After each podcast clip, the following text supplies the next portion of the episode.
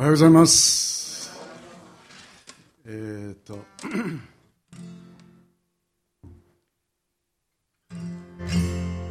えっと。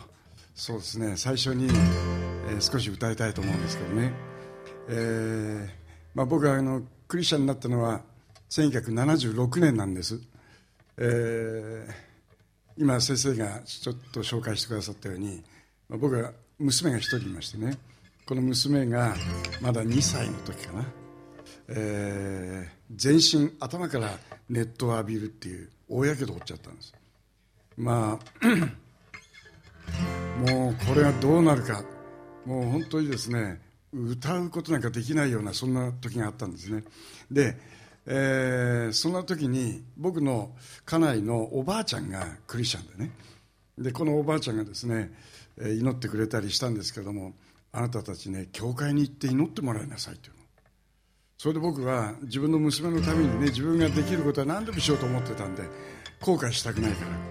で生まれて初めて教会に行きました、えー、勇気がいったんですよ。だってこんな長い髪の毛したロックシンガーですから、えー、こんなやつが受け入れられるのかなと不安な気持ちで行ったんですけどね。水曜日の夜の祈祷会。でまあ小さな教会で婦人ばっかりが集まって年配の牧師とテーブルを囲んで祈り会があったんですね。そこに行って僕の娘の話をしたら、まあ、皆さんがじゃあその娘さんのためにお祈りしましょうということになったの。もうねもう僕はドキドキしながらみんながね祈り始めたんです。ある人はねもう涙を流しながらある人はもう額に汗をかきながらなぜそれを知ってるかって僕娘やってこうやって見てたの。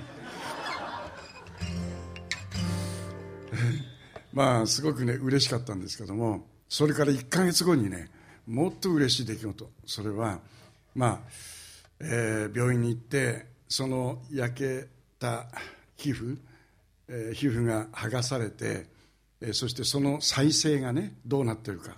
たった1か月でした。もう僕の娘はねまるで生まれた時みたいにきれいに癒されていたの。で僕はその時に生まれて初めてあ神様っているんだと思ったんですよ。あの祈りに応えてくださる。神様いるんだって、えー、それでそれから教会に行くようになってまあ、えー、その翌年に洗礼を受けてクリスチャンになりました、えー、ですからね、えー、本当に、えー、生きておられる神様に出会ったっていうのがまあ、僕の人生をですね大きく変えました、えー、ルイ・アームストングっていう人が作った曲でね「えー、What a Wonderful World」なんて素敵な世界だろうって、えーまあ、僕あの今、えー、っとですね7年前のあの東北の震災の後、えー、ほとんど毎月のようにですね東北の被災地に、えーまあ、支援活動で歌いに行ってるんですね。もう200回以上になりました。で、えー、よくこの歌を歌うんです。でなんでこの歌を歌うかというとねこれルイ・アームストロングっていう人はね、えー、歌ってる歌詞の内容って特別な世界じゃないんですよ。素敵な世界っていうのは、えー、山が緑で赤い花が咲いていてなんて素敵だろうとか。青い空白い雲が浮かんでなんて素敵だろうとか。本当にね日常のありふれたそういう世界なんですね。あの東北の震災でえー、津波によっていろんなものが失われたんですけどね。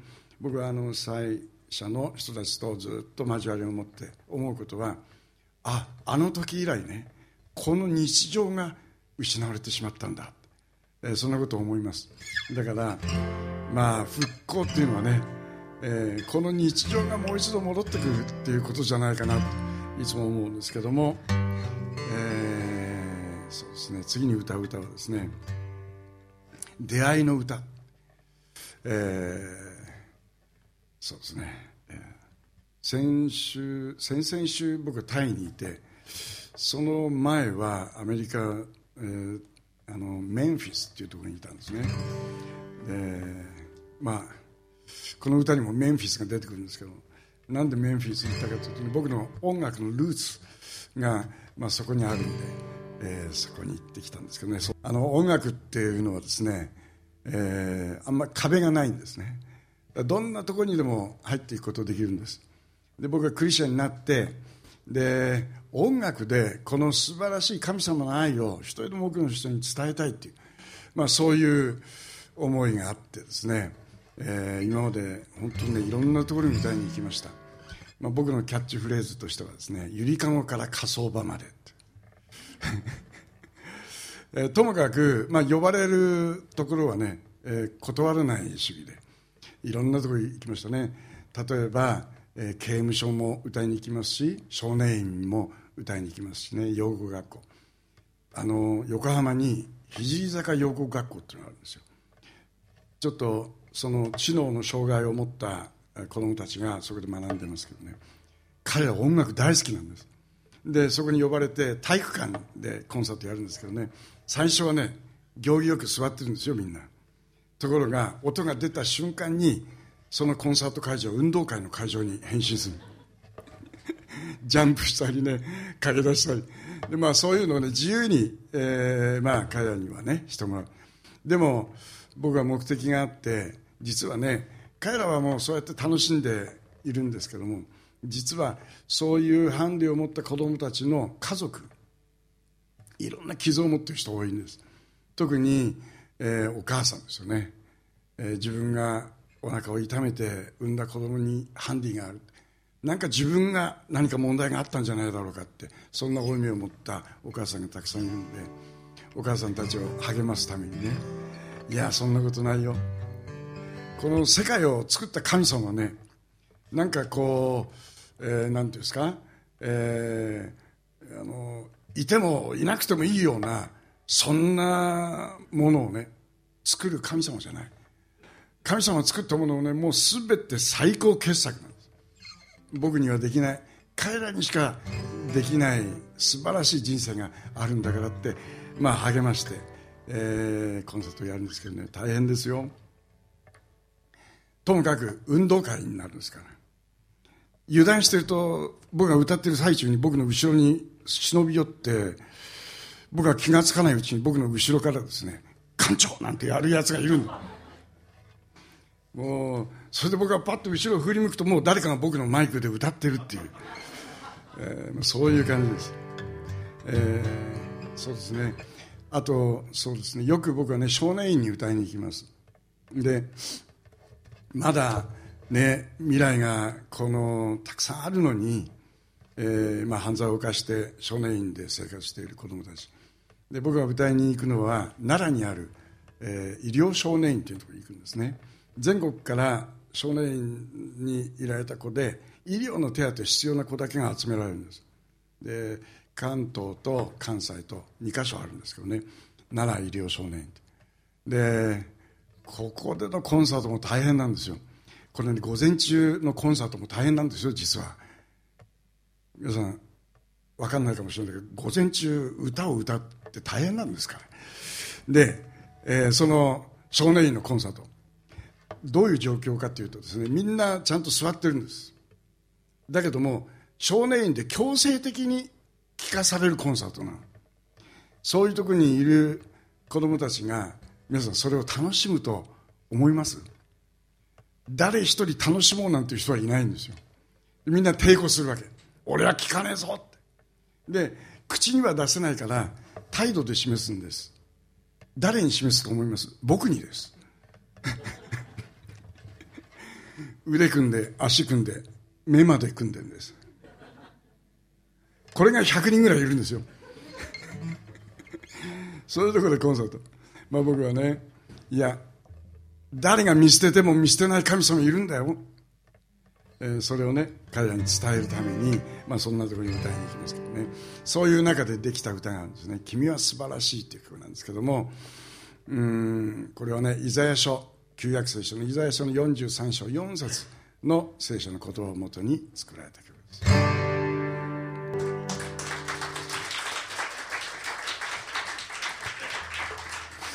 うん。あのその少年院のコンサートってねいろんなことが起こるの。でいつも僕はね歌って、えー、聖書の話を少しします。それで最後にそこにいる人たちのためにお祈りをしてで終わるんですけどね。えー、みんなが退場するときにねその出口のところで僕一人一人と握手するんですよ。で、えー、ある時ですね、えー、その少年院がその何人かのね、えー、こと会って話をしてほしい言うんで、まあ、監修の人が一緒に立ち会うんですけども何人かの人と話をしたの。ある一人のね青年はね僕に約10分ぐらいの間ですけどねたった一言しか言わない青年がいたんですよ。彼はね何て言ったかっていうと誰も俺のことを信じてくんねえんだよ。で僕は彼と別れる時にじゃあ俺が君のこと信じるよえそれで彼と握手して別れたんですけどもね。その彼からね6年後手紙が来ました。出世してですね今度刑務所が入ってたんですけども、えー、まあ想像してみてください。彼がね少年院を出て帰るところって誰も信じてくれないっていう環境に帰るんですよ。そこで彼はまた犯罪を犯して今度は少年じゃなくて刑務所です。でそこでね僕の知り合いの牧師が教会師っていう働きがあるんですけどね皆さん分かるかな？要するにカウンセリングしたりそういう働きなんですけどね。僕のその友人の牧師がそこの刑務所の教会師をしてたの。でその友人がね彼と面接して彼にね一冊本をプレゼントしたんです「Powerful Living」っていう本なんですけども。でこの青年はですね一人でその本をパッと開いたんですしたらね20ページパッと開いたらね僕の写真が載ってるの。この素敵な写真がね。で彼はね思い出した6年前のこと。そういえば自分のことを信じるって言ってくれた人いたんだって。それで彼はその教会者の牧師と刑務所の中で聖書の学びを始めました。そしてですねその僕に手紙をくれたんですけどねもう個人情報を教えるなよって後で言っといたんですけどその牧師にね。僕の住所を教えちゃってね手紙が来たんですでその手紙にはね、えー、僕は、まあ、感動したんですけどね。彼は私も僕もクリスチャンになりたいって。そして今ねその牧師と一緒に刑務所の中で洗礼を受けるための学びをしていますって。で自分がここを出たら小坂さんに挨拶に行きたいと思いますって書いてあった。ちょっとドキッとしたんですけどもそれ以来来てないんですけどね、えー、よかったのか悪かったのか分かりませんが、えー、ああ本当にね伝えに行ってよかったなと僕は思いました。伝えなかったら彼の人生はねどうなったか分からない、えー、伝えることができたこと本当にね感謝だと思うんですけども、えー次の曲はねえっ、とテレビの「誰も知らない泣ける歌」っていう番組がもうだいぶ前なんだけどあったんですよ。でそこで取り上げられた曲を歌いたいと思うんですけどもこれ僕がね、えー、アメリカのロサンゼルスオリンピックの時に作った曲なの。ロサンゼルスオリンピックっていうのは女子マラソンが初めて公式競技になったの。で、まあ、僕スポーツが好きなんでテレビの中継見てました。最初のオリンピックチャンピオンになった女子マラソンのランナーはですねアメリカ人の選手でジョン・ベノイドっていうんです。でもこの1位になった選手よりももっと多くの人に感動を与えた一人のランナーが誕生しました。スイス人の選手でアンデルセンっていう名前です。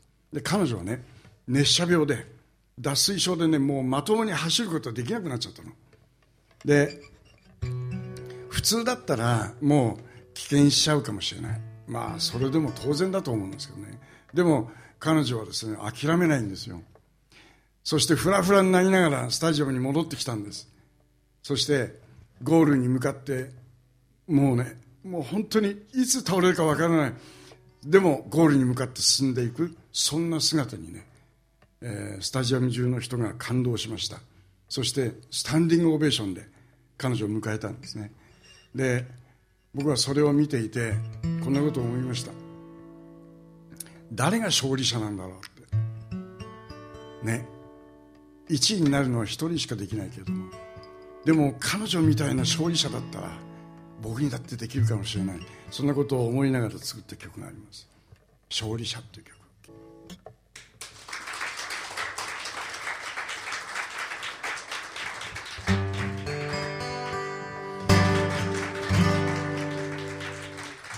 ありがとうございます。これねあのー、東北の最地でも行くたんびにこの歌をよく歌うんですけどもある時ね、えー、一人のなんていうかな。おばあちゃんが歌い終わったらね僕のところこうやってこうやって来たんですよ「あんた今の歌いがった」って。東北弁でね。それでねあの歌東北弁で歌ってくれたらもっといいっていうわけ。それで、ね、聞いたんですよ。東北弁でね何て言うのかな。あの驚くばかりの恵みっていうんだけど。そしたらばあちゃんか考えてねだな玉木た恵みのだ。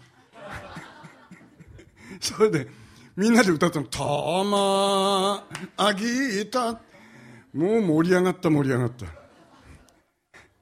この歌はですね実はあの僕はあのこの歌をよく歌うので、えー、いろんな思い出があります、えー、ある時ですね、えー、大阪の、えー、淀川喜一教病院っていう、病院で、まあ、そこでよく僕、呼ばれてですね歌いに行くんですけども、えー、そこの病院にはあのホスピスが併設されてるんですよ。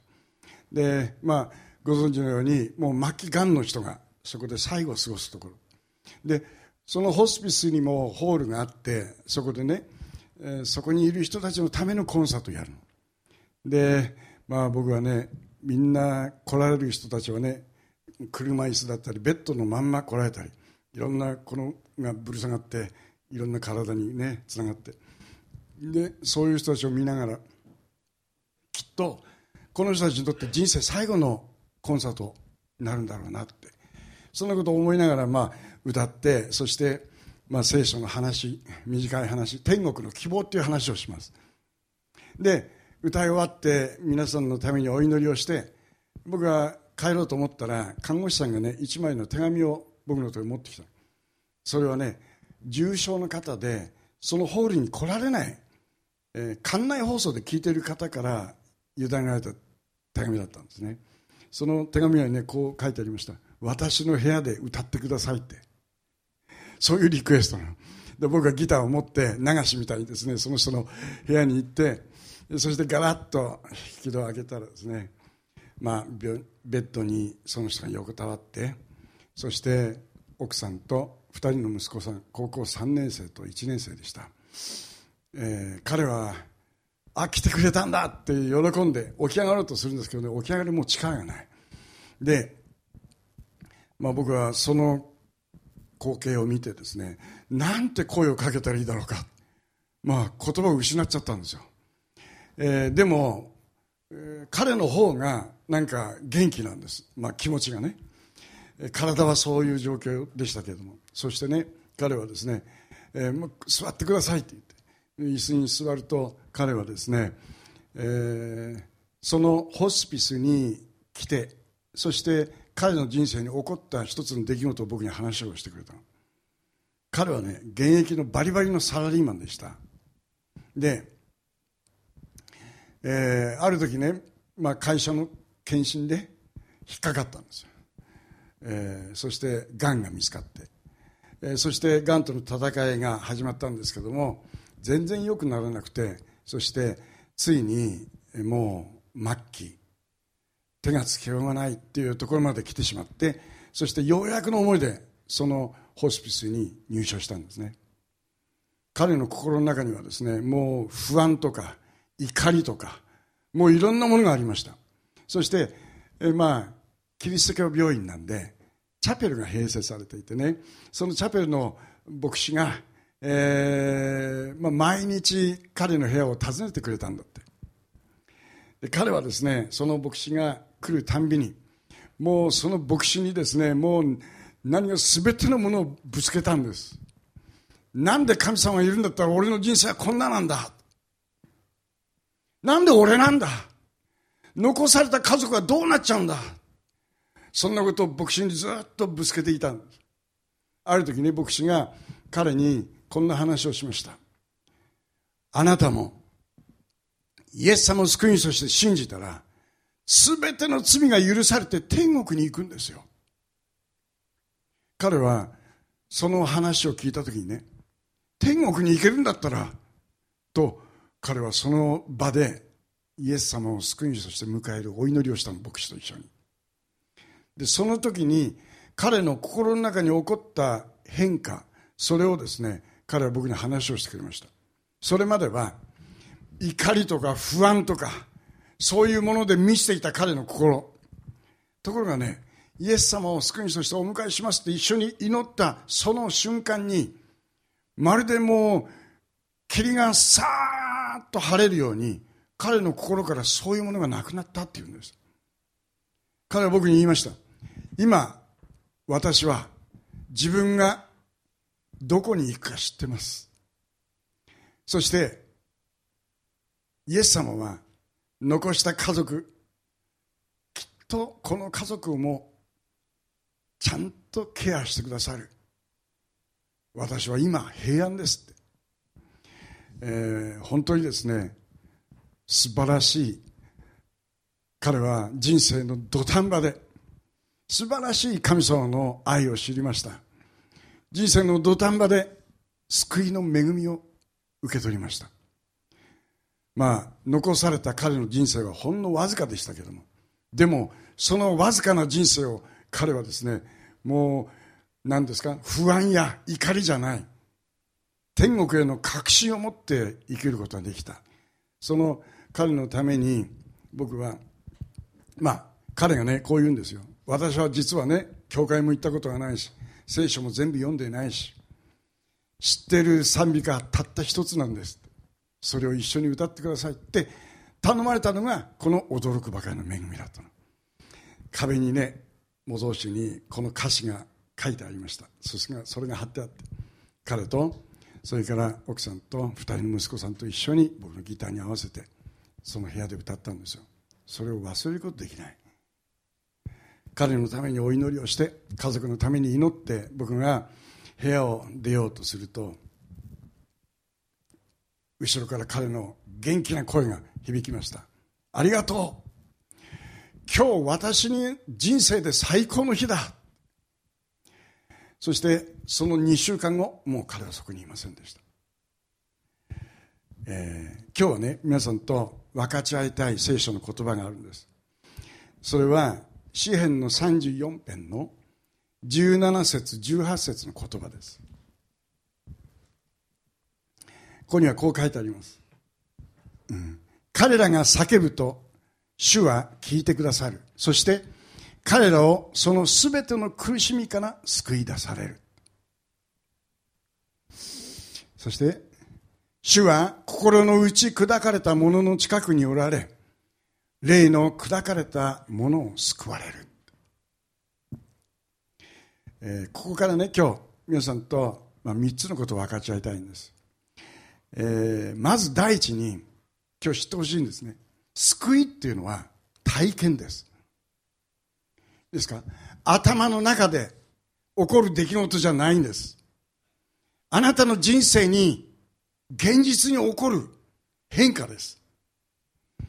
先ほどのこのホスピスで出会った方彼はイエス様を心に迎える祈りをした時にそれを体験しました。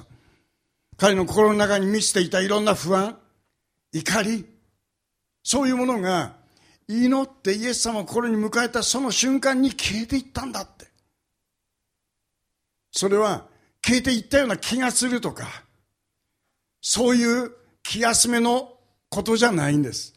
彼の中に実際に起こった変化です、皆さん。救いっていうのは、あなたの人生にも起こる変化なんです。2番目に、神は近くにおられるということです。ここにはこう書いてあります。主は心の内砕かれた者のの近くにおられ、魂の砕かれた者を救われるって。心が打ち砕かれた時私たちの人生にもそういう時を経験するかもしれませんまあここにおられる方はねすごくまだ若いから、えー、そういう経験があまりないかもしれないけれどもでもきっとあなたの人生にもそういうことを味わう時があるかもしれない。心が砕かれて。もう本当にですね僕も何度もそういう経験をしました。自分の心にが風がフューフューフューフュー吹いてなんか虫歯がしみるみたいに心がしみる。まあそんな経験を僕は何度もしたことがありますが人生の逆境の中で皆さんに知ってほしいのはそんな時にこそ神があなたの近くにおられるということを知るチャンスだということです。私たちは人生がうまくいってる時ねあんまりそういうことを考えないかもしれない。でしょ？でも逆境の時。それはね皆さんを愛してそしてその独り子を与えてくださった父なる神を私たちのすべての罪を背負って私たちが自分でどんなにもがいてもその罪の問題の解決を得ることはできなかったそんな私たちのためにあの十字架で身代わりとなって罪の罰を受けてくださった。イエス様は十字架の上でこう叫ばれました。父よ我が神我が神なぜ私をお見捨てになったのですか？イエス様は見捨てられました。いやでも私たちこそ見捨てられて当然だったんです。そんな私たちの身代わりとなってあの十字架に命を捨ててくださった聖書は人が友のために命を捨てるというこれよりも大きな愛はないと言っています。そんな大きな愛であなたを愛してくださったイエス様。実は逆境の時こそそんな素晴らしいお方に出会う最高のチャンスかもしれません。聖書はねこう言うんです。人は上辺を見る。でも神は心を見るって。上辺では私たちは分からないその人の心の中。僕はそうですね。クリスチャンになって、えー、76年に洗礼を受けてそして音楽でこの素晴らしいね神様の愛福音を伝えたいもうそういう思いで1978年にミクタムという音楽ミニストリーをスタートしました、えー、今年40年になるんですよ、えー、いろんなところに行っていろんなところに行っていろんな人に出会ってそして音楽で福音を伝えるそういう働きをしてきました。大勢の人がその中で福音に触れられそして救いを得るっていう体験をしました。皆さん人は上辺を見るしかし神は心を見る。僕はね今日ここにおられる皆さんの人生にはそんな苦しみや不安や怒りやそういうものはないかもしれないというふうに表面では見えます。でも人の心って分かんないもんだよね。でも神様知ってます。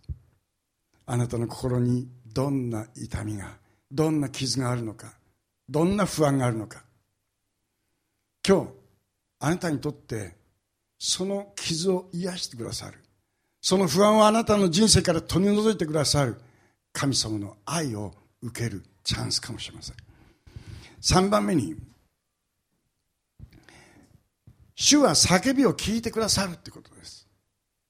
主は叫びを聞いてくださる。彼らが叫ぶと主は聞いてくださる。聖書は言っています。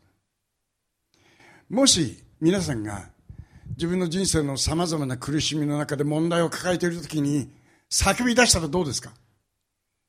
周りの人はあなたから離れていくかもしれません。ね。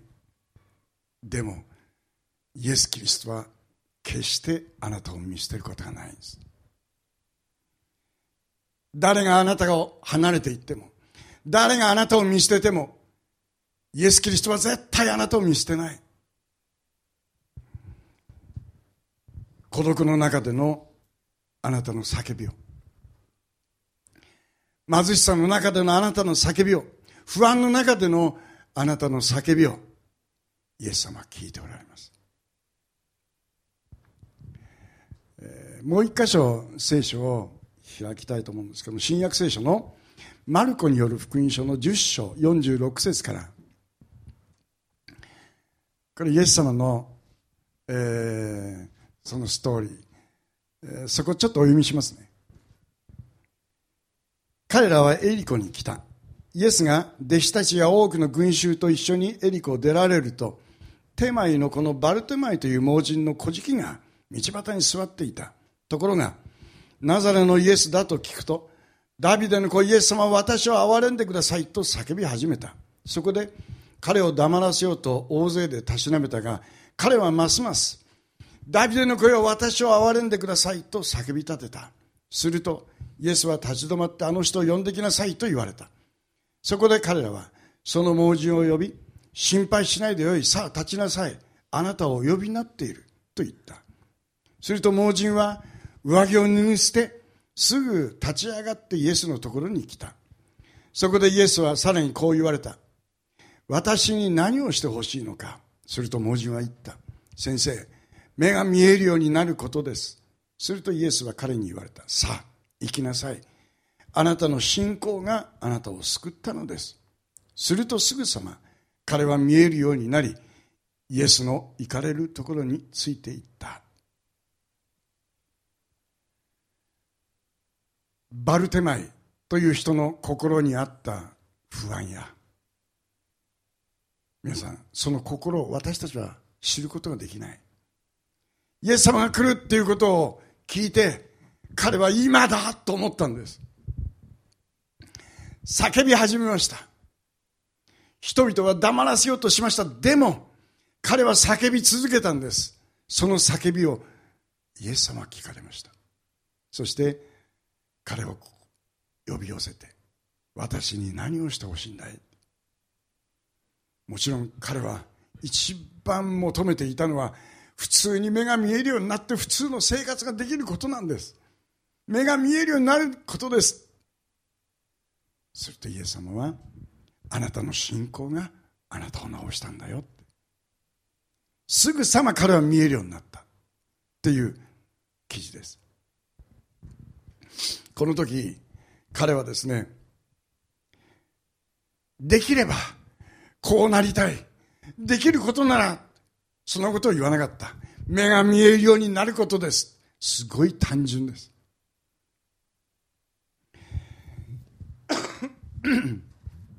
昨年、えー、実はですね私は大病を患いまして、えー、人生で初めての経験をしました、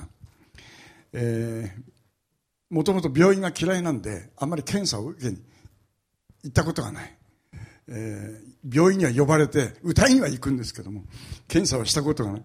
で去年ですね8月に、えー、8月7月ですね九州の熊本で熊本の震災の後の被災者の皆さんを励ますそういうコンサートをやりました。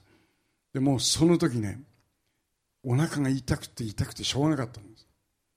でまあ後で分かったんですけど胆のん？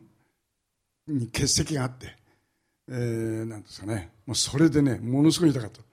それでその日の夜ねコンサートをねもう立ってギターを弾くギターがここに触っただけでも痛いんですが座って歌いました。で歌って次の日飛行機で帰ってそしてすぐに、まあ、病院行ったんですよ。嫌いな病院に。そしたら、えー、そこで診察を受けたらですねすぐ入院だって言われた緊急入院です。で、えー、その先生が紹介してくださった、えー、京林大学病院というところに入院しました。でそこから毎日毎日検査検査検査の連続です。でやがて、えー、僕の中にものすごいことが起きてるってことが分かったんですね、えーまあ、痛みの原因は胆の炎です。だけども検査していくうちに大腸がんが見つかりました。しかもステージ4です。要するに末期がんの宣告と同じなんです。そしてそれを取る手術のために、えー、そうですね、えー、胃カメラを飲んで胃の検査をした。したら胃がんも見つかりました。入院してから手術までが約1ヶ月。で退院までがまた1ヶ月。その間ね50日絶食。点滴だけで50日ですから15キロ痩せました。で医者がですねその僕の手術をするときにですね30センチぐらいお腹を切るって言うんですよ。30センチも切るんですか？先生縦だ縦ですか？横ですか？って言ったら縦だっていうの。じゃあ横も2本入れといてください。6ブロックになるかもしれないって。そんな冗談を言ってたんですけども、えー、まあ手術をしてから、まあ、手術の時にはですね世界中で、えー、多くの、ね、クリスチャンの人たちが、まあ、祈っていてくださったということを知ったんですけども手術の後の2週間これはね本当につらかったんですよ。痛みで夜眠ることもできないんです。そしてもう身動きできないベッドに寝たまんまでそして管がいろんなところにこうつながって。で、まあ、そういう状況の中で、えー、そうですね。大変だったんですけども。実はねこの時が僕の人生でね一番恵まれていたかもしれなかったの。というのはね身動きできないでしょ。何にもすることないです。一日中ずっとベッドに寝たきりなの。僕はねその間にイエス様と本当にですね親しく会話をしました。自分のベッドの脇に、えー、CD プレーヤーを置いといてずっと僕は CD 聴いてました。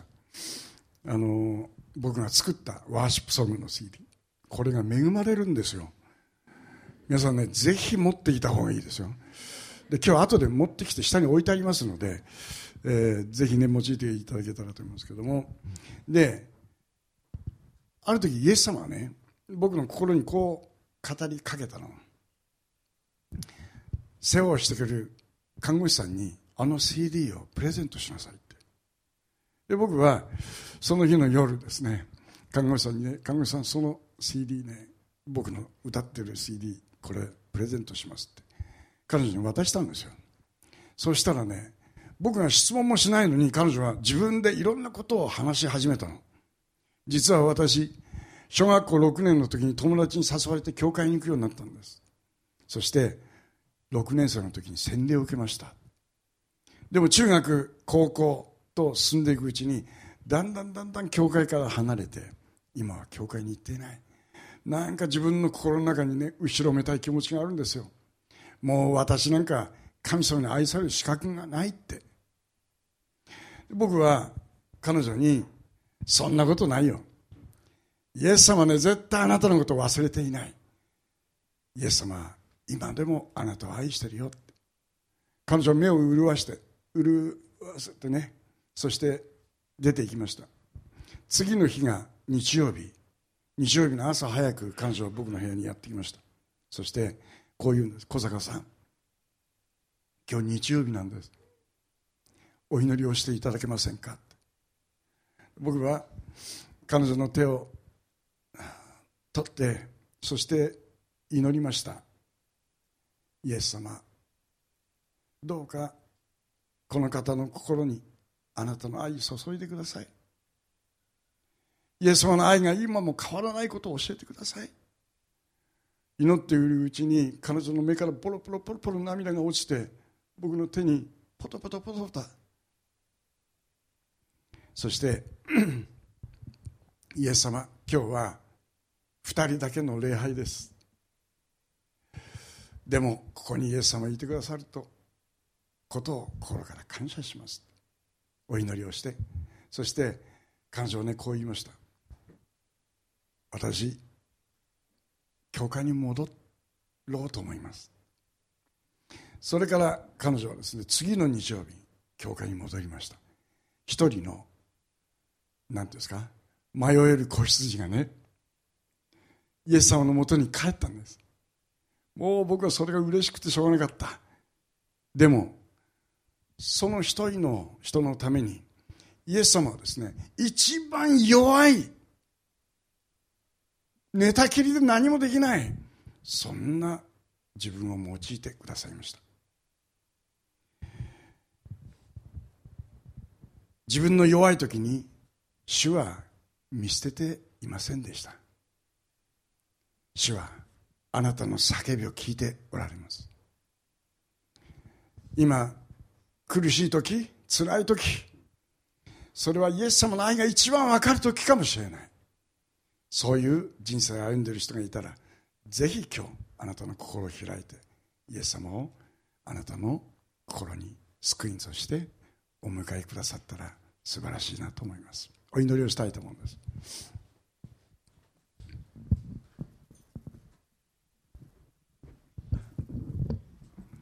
天のお父様尊い皆をあがめます。彼らが叫ぶと主は聞いてくださる。そして彼らをその全ての苦しみから救い出される。主は心の打ち砕かれた者の近くにおられ魂の砕かれた者を救われる。今日こうして皆さんと一緒に礼拝を捧げられるこの恵みを心から感謝します。主よ口に出せないような叫びがあるかもしれません。でも主はその叫びすら聞いていてくださると信じます。どうかどうかイエス様あなたを心にお迎えすることができるように勇気を与えてください。今日があなたを知るチャンスかもしれません。あの盲人の目を癒してくださったイエス様。でもイエス様はそこを通り過ぎようとしておられました。もし彼が叫ばなかったらイエス様は通り過ぎていたでしょう。そしたら彼の人生は何の変化も生まれなかったかもしれません。今日。私たちに叫ぶ勇気を与えてください。そして救いの経験。